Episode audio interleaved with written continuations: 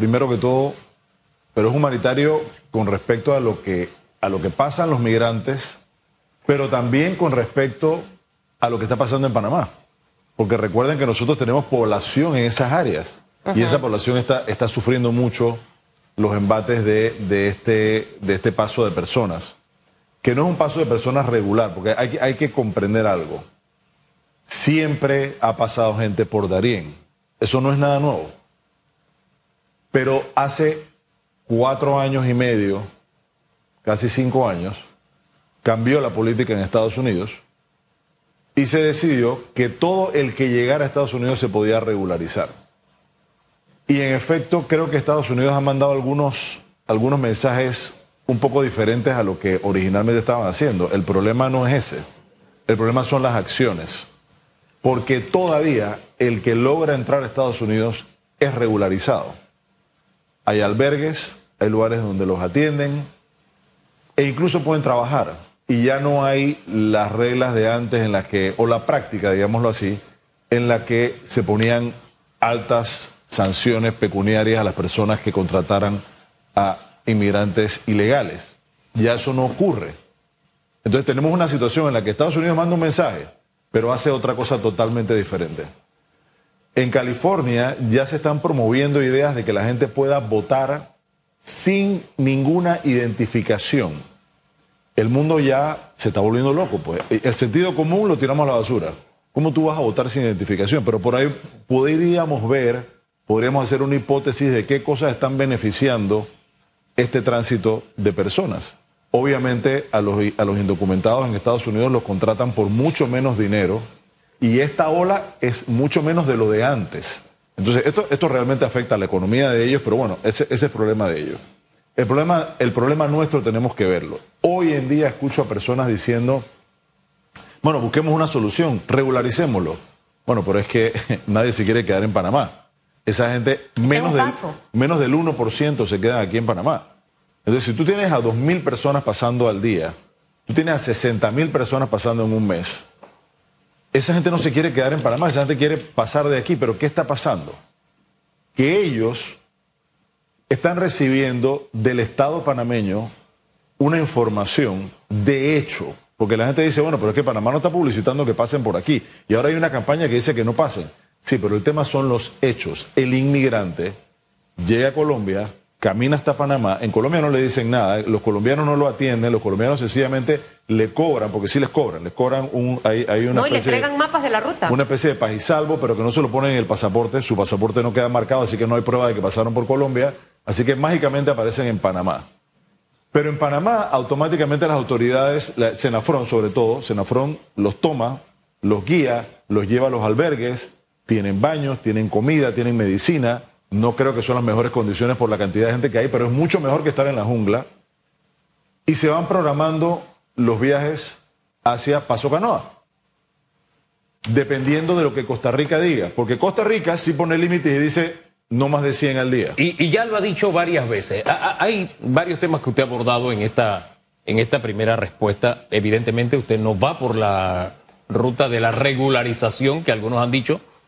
Y, y con toda la lógica, pues el número de los que se quiere quedar aquí es, es mínimo, no, no habría ningún impacto.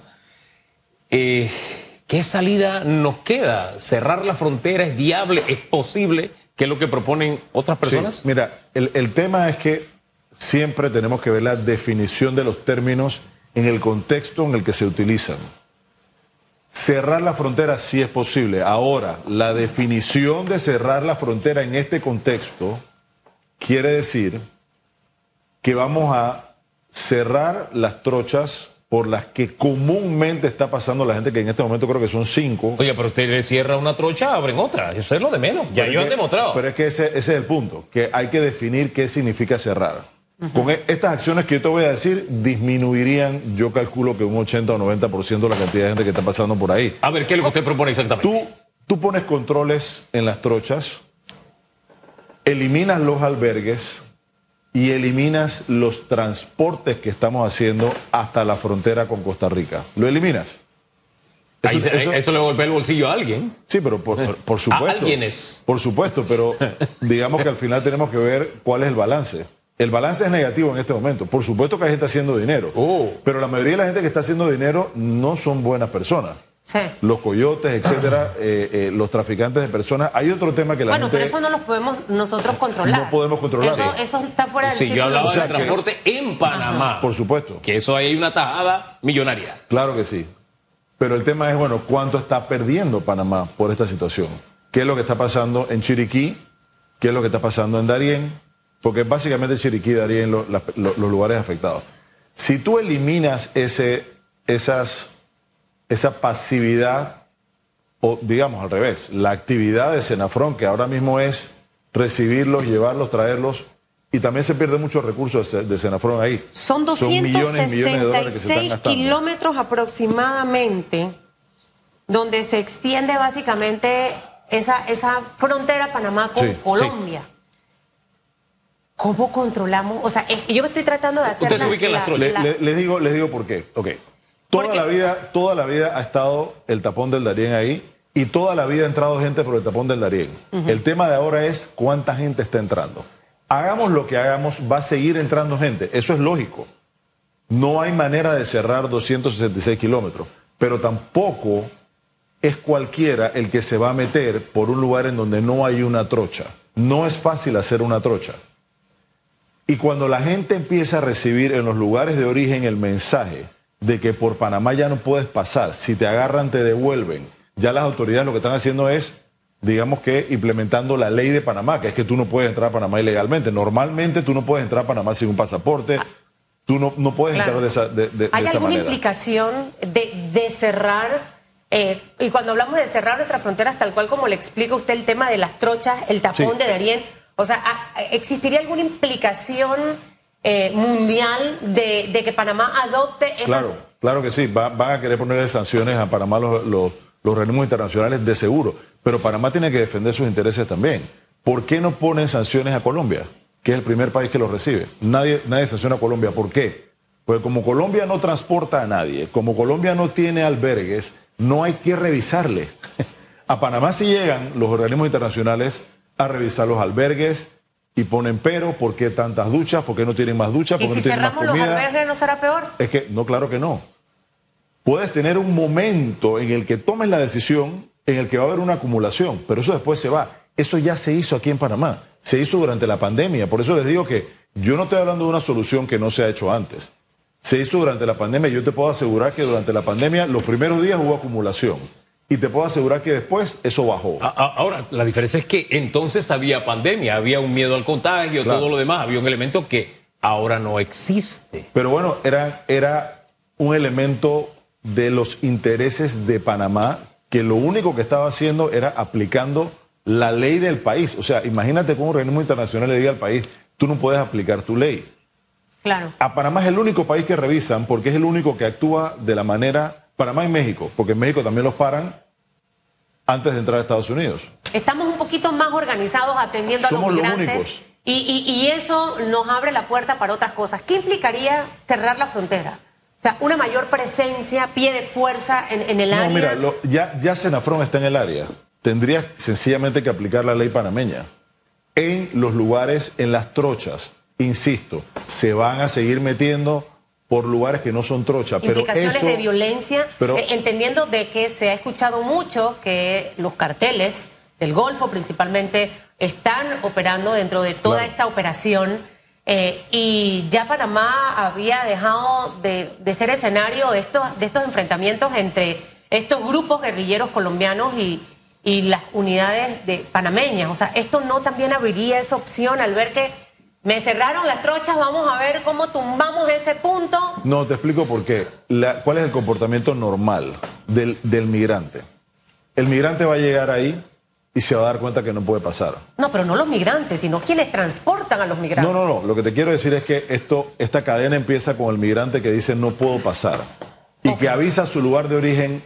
Ya no es como antes, ya no nos transportan, ya no nos llevan. De hecho, nos van a deportar. por Tenemos que cambiar la ruta. Ya no podemos pasar por aquí.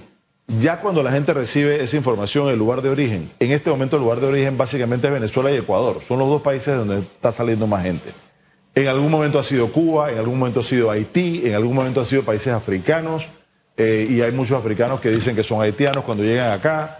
Eh, pero en este momento Ecuador y Venezuela entiendo que son los que más están eh, mandando mi- inmigrantes. Cuando la información llega allá, ya la gente empieza a tomar otro tipo de decisiones, porque saben que no va a ser posible hacer lo que hacían antes. Pero por eso es que las campañas estas, como que Darien no es una ruta, sino que es una selva, esa campaña tiene que venir acompañada con acciones. Si no hay acciones de ese tipo, no se van a dar los resultados que estamos buscando, porque aquí el, el problema es qué es lo que está pasando en este momento. Tal como está concebida la campaña, ¿va a disuadir a alguien Yo no creo. de no salir de Venezuela Yo- yo- o de yo, yo no creo. Las situaciones en esos países son terribles, pero lo que sí disuade es, por ejemplo, escuché unas declaraciones de una señora diciéndole a sus familiares en su país de origen, no manden a mi hija, no se les ocurra, esto es horrible, esto es espantoso, porque el que viene no se imagina lo que es. Sí, sí. Y los que se comunican la mayoría de las veces para atrás son gente que ya lo hizo. Y por supuesto, hay grupos de personas para las cuales es más fácil cruzar, para otros es mucho más difícil. Pero fíjense que la información siempre tiene la contrainformación. Cuando se lanzó esta campaña, también comenzaron a circular videos de migrantes bailando en medio de la selva y bailando reggaetón y qué Claro. sé yo. Entonces ya la gente comienza a recibir dos tipos de Pero información. cuando tú ves eso, tú entiendes que eso es una eh, eh, es evidentemente una campaña. Hay, hay algo que la gente tiene que saber. Hay algo que la gente Una tiene- campaña contra otra campaña. Claro, Sí, hay algo es que la gente- contracampaña. Es muy importante que la gente entienda esto. Para cruzar, hacer el cruce desde cualquiera de estos países hasta Estados Unidos, hace falta mucho dinero. Sí. Mucho. Sí, hay situaciones de migrantes que vendieron todo en su, en su país de origen y recolectaron unos miles de dólares y se vienen hacia acá. Pero esas son las, las esos son los, los, eh, los- los casos que menos se dan. Los casos que más se dan son de migrantes que son patrocinados. El mejor caso, en el mejor de los casos, es patrocinado por un familiar que ya está en Estados Unidos. Pero la mayoría tampoco son así. No, El peor de los casos es que es patrocinado por alguien que lo va a esclavizar. así es. O sea, teniendo la ruta panameña abierta, nosotros estamos participando es. de manera indirecta y sin quererlo, evidentemente, en que a una persona la esclavicen. Trata de, trata de personas, de niños. Eh, ahora, esto, esto conllevaría, eh, eh, señor Mirones, presupuesto. Eh, ha- hablemos en, mucho, en- en el plano mucho real. menor, mucho menor del que, del, Ok. del que se Uno, gasta ¿Qué hoy implicaría poner en marcha esta, esta posibilidad de la que usted nos habla, de que, por lo que nos dice, es viable, se ha hecho anteriormente, o sea, que Sí. es factible hacerlo?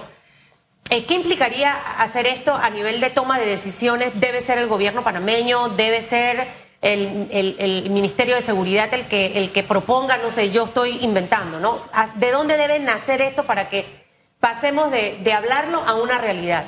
Y lo segundo es si en paralelo, más allá de la campaña que en este momento tienen, también el traer quizás, eh, nos, buscamos influencer para el tema turístico pero para mostrar realmente lo que ocurre y cómo es esa selva, esa jungla tan peligrosa, porque creo que al final esos son los mensajes que más van a calar. Es como las películas, cuando usted ve las historias de migrantes mexicanos que van a los Estados Unidos, usted, películas y casos de la vida real, usted queda asustado con las cosas que ve allí. No sé si en paralelo deben hacerse otras actividades y lo que implicaría esto en presupuesto y poder de decisión y de dónde debe salir. Me responde ahí con una Mira, respuesta. Mira, eso, eh, obviamente, el que tiene que tomar la decisión es el presidente de la República y los que tienen que implementarla están todos en el Ministerio de Seguridad porque es Migración y Senafrón. Y obviamente tiene que participar Cancillería porque tenemos que estar preparados para lo que va a venir de los organismos internacionales que se van a quejar de esto.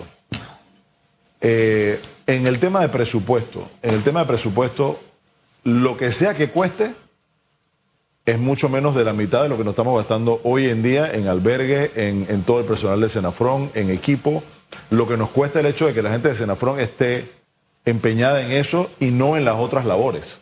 Eso es muy importante. Que esa, o sea, la gente de Senafrón no es infinita. Ellos están empeñados en una labor que normalmente no, no- no deberían estar haciendo. Eh, pero se puede realizar. Se puede realizar y al final es que Panamá también tiene una responsabilidad. Si el mensaje de Panamá es vengan, que aquí los albergamos, los recibimos y los transportamos, la gente va a seguir viniendo. Y cada muerto en esa trocha, de alguna manera va a ser responsabilidad nuestra. Porque si yo te estoy diciendo, puedes venir a mi casa, que es seguro, y te pasa algo en mi casa, yo de alguna manera tengo responsabilidad, aunque no sea de manera directa y yo no tenga esa intención. Porque tenemos que entender, si tú caminas 20 kilómetros de trocha, te vas a encontrar 4 o 5 muertos por kilómetro. Eso es lo que te vas a encontrar. Eso es lo que hay ahí. Ahí hay gente, ahí se deja la gente que se va quedando, la gente que se deshidrata, la gente que se debilita, la gente que tiene enfermedades, porque bueno, en, el, en el verano se deshidrata más la gente, pero es cuando menos, menos gente pasa. Ahora, cuando más gente pasa, tal vez no se deshidraten, pero si toman agua, tienen una enfermedad estomacal, se van deshidratando por la enfermedad estomacal y los van dejando y los dejan allí. Ahí se quedan los cuerpos. Eh, no sé, yo, yo, yo siento que la campaña es un poquito tibia para esperar resultados de ellas, más allá de que tenga que ser acompañada o no de otras acciones. Otra cosa sería que usted dijera, Ayer murieron de, la cifra de muertos, de violadas, de etcétera. Bueno, que, uno puede tener una cifra impactante todos los días y, que, y, que, disuada. Lo que decía Susan, que eso no lo contesté. En efecto, yo el otro día decía que deben ir allá, el gobierno debe ir allá y mostrar, hagan un documental de la realidad de eso.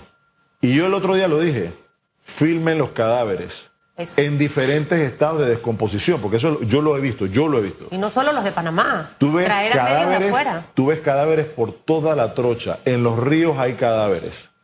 Por todos lados hay cadáveres porque los cadáveres se quedan ahí y son visibles. Nada más tienes que caminar y los ves. ¿De niños adultos? Ves de niños, ves de adultos. El drama de los niños que pierden a los padres en el río o en cualquier parte. Se murió el padre, lo mordió una culebra, murió, queda un niño solo ese niño queda siendo traficado automáticamente, porque ahí hay gente que está esperando eso. O sea, son como buitres que están esperando que caiga el cadáver para ver qué aprovechan del cadáver. Las violaciones son a la orden del día. Los coyotes les dicen a las mujeres que tomen anticonceptivas. Ni siquiera le dan un profiláctico porque el violador no se lo va a poner que tomen anticonceptivas para no quedar embarazadas, porque las van a violar por toda la ruta. Eso, Pero eso, eso está pasando y eso hay que mostrar. Esa es la información cruda que, eso hay, que, mostrar. El otro día que me decía, pero eso es sensacionalismo, le digo, no, eso es mostrar la verdad, que es el trabajo de los periodistas, mostrar la verdad para que el que va a venir eso sí lo va a disuadir y va a decir, yo no me voy a meter en ese problema. Señor Mirones, que creo que ha estado como un secreto a voces claro. por muchos años eh, y probablemente llegó el momento de evidenciar.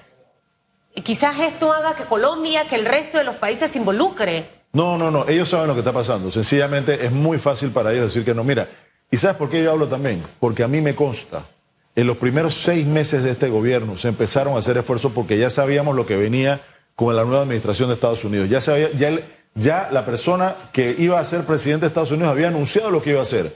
Y nosotros empezamos conversaciones para decirle a ellos, por favor, detengan esto. Ellos no tienen ya mucho poder, ya las cosas estaban cambiando, pero Panamá lleva cuatro años, más de cuatro años, todo este gobierno haciendo los mejores y mayores esfuerzos diplomáticos, logísticos y de toda clase con Colombia y con Estados Unidos y no ha servido para nada. Recientemente el presidente de Estados Unidos fue y condecoró, felicitó al presidente de Costa Rica, que son los que nos dicen, Ayúdame a entender eso. Son los que nos dicen a nosotros, no, no me mandes gente, mándame 100 al día y yo estoy recibiendo miles al día. Y Costa Rica, y cuando Costa Rica dice no me mandes a nadie, entonces allá son los planes, se atasca de gente porque Costa Rica decide no recibir a nadie. Entonces nosotros hemos hecho los mejores esfuerzos con Costa Rica, con Colombia, con Estados Unidos y nada sirve. Entonces ya, es hora, ya es hora de fijarse en Panamá y de responderle a todos los organismos internacionales que haya que hacer. Vamos a ponerle el prisma a cada uno de los países. Bueno, Ecuador prácticamente sobre este tema no se pronuncia. Ellos están en un lío tremendo que, bueno, es un narcoestado en este momento y todo el mundo lo sabe. Colombia lo que está diciendo, que tiene una economía que se está moviendo con todo esto a propósito de millones, lo que está diciendo es que haya libre tránsito de los migrantes. Bueno, eso es lo que eso. Y que sea si se va a hacer algo que sea financiado por organismos internacionales. Y Venezuela está diciendo, hombre, respeten los derechos de los migrantes. ¿Cómo usted, eh, con estos vecinos nuestros y esas políticas, nosotros de verdad podemos esperar algún tipo de ayuda, de colaboración? Para nada, para nada. Mira, en Colombia, yo lo puedo decir porque yo no, yo no soy funcionario y lo puedo decir claramente.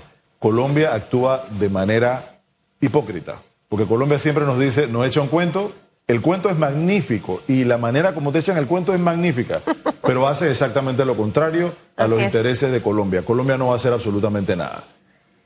En el caso de los países de origen, si tú me preguntas por Ecuador y Venezuela, por ejemplo, mira, el primer derecho humano que tiene una persona es a la vida, a la vida en donde nació. A tener, porque nadie se va de esos países porque quiere. La gente se va porque tiene una necesidad, la gente se va porque ya no puede comer, la gente se va porque están desesperados por la violencia, etcétera. La gente sale de los países de origen obligada por la situación que hay ahí. Y eso fue parte de lo que yo conversé con el, con el entonces ministro de Seguridad, el de Homeland Security del gobierno anterior de Estados Unidos, y era concentren los esfuerzos de ustedes financieros y de todo tipo en esos países de origen. Claro. Uno se pregunta, bueno, por ejemplo, ¿cómo le han funcionado las sanciones económicas de Estados Unidos a través de la historia? Nunca han funcionado. A todo el que le han puesto sanciones económicas sigue ahí. Es que el Cuba resto- tiene más de 60 años con sanciones económicas y el régimen sigue ahí. Venezuela, yo no sé ya Así cuántos es. lleva, ya van para 30 y sigue el régimen ahí. Bueno, eso ante, ante los ojos del mundo pareciera que eso es normal. Exacto. Está bien y es parte de la democracia. Pero al final los derechos de quienes mueren en, en es, y no solamente en, en nuestra frontera. Ha- Hablemos de, de Nicaragua, en México, Seguro, seguro. eh, ¿qué hemos visto en los últimos meses? Autobuses que se han ido a volantines llenos de personas. En México, lugares que se han incendiado donde han muerto niños, jóvenes y, y mujeres y demás. Este tema al, al final debiera ser visto con luces largas porque algo también está ocurriendo en los países de la región que está obligando a la gente a irse. Claro.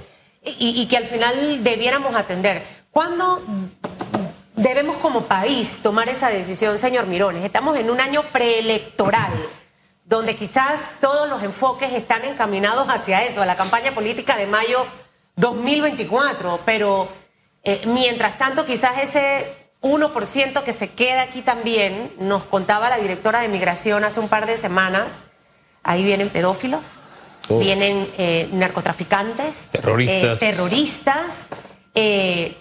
Eh, ¿Cuándo pensaría uno escuchar en Panamá red criminal de prostitución de niños? Así es. Y ya lo estamos viendo. Entonces, eh, ¿qué hace falta realmente? Y si el tiempo es ahora o esperar a que entre el próximo presidente No, de este país. No, mira. La, mira, el- eh, este gobierno, como te decía, lleva más de cuatro años tratando de resolver el problema y la, y la actitud original era la adecuada. Era, ayudemos a esta gente a pasar porque no se quieren quedar en Panamá. Si el gobierno está actuando en este momento, es porque ya no es sostenible lo que estaban haciendo antes. O sea, ¿cuándo es el momento para actuar? Ya, es urgente. Es urgente. Y si Panamá, con la actitud que nosotros hemos visto por cuatro años y medio, de Estados Unidos, de Colombia, de Costa Rica, de todos nuestros vecinos, con esa actitud ya nosotros sabemos que si Panamá no fuerza la mano, aquí no va a haber ninguna solución. Si Panamá fuerza la mano es otra cosa. Pero si Panamá no hace, no toma estas, estas acciones, ellos van a seguir igual porque para ellos es muy fácil. Mira, tú quieres realmente resolver el problema. Respetemos el derecho a la vida que tienen todos los migrantes. Y el, el derecho a la vida es que se queden en su país. Anda a hablar con los migrantes y pregúntale cuántos de verdad quieren cruzar por ahí. Todos están obligados. Entonces, vamos a respetar derechos humanos. Nos van a venir a Panamá a hablar de derechos humanos cuando somos el único país en toda la trocha, en todo el camino, somos el único país que hemos respetado los derechos humanos y hemos ido más allá. ¿A nosotros nos van a hablar de derechos humanos? No. Hablemos de los derechos humanos que tienen esos migrantes de quedarse en su país viviendo en paz y pudiendo comer. Esa gente se va del país porque no pueden comer. Ahí es donde hay que atacar el problema, en los países de origen. Pero eso no va a pasar si Panamá no fuerza la mano. Y yo veo al gobierno que ya van a tomar a- a- alguna, alguna acción van a tomar y pareciera que van en ese camino.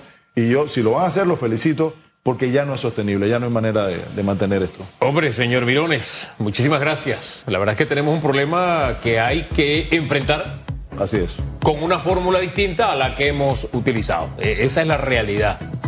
Porque lo que estamos haciendo no es. No, no, no, no, no se aguanta más. O sea, la población flotante que tenemos en los tres primeros días, casi 4 mil eh, eh, migrantes que pasaron, no, no, de verdad no es, no es humano que nosotros sigamos con Así una es. política como la que hemos Y es tenido una hasta ahora. ruleta rusa. O sea, usted puede ver historias que terminan con un buen fin, Y ojo, pero otras no. Y ojo, en las redes han salido mensajes que tampoco contribuyen de algunos ciudadanos, tristemente, de algunos países vecinos, que no crean el mejor ambiente cuando estamos los panameños manejando esto de la forma en que lo hemos hecho de corazón. Así es. Así es, pero bueno. Gracias, señor Mirones. Que le vaya bien y no se siempre. pierda.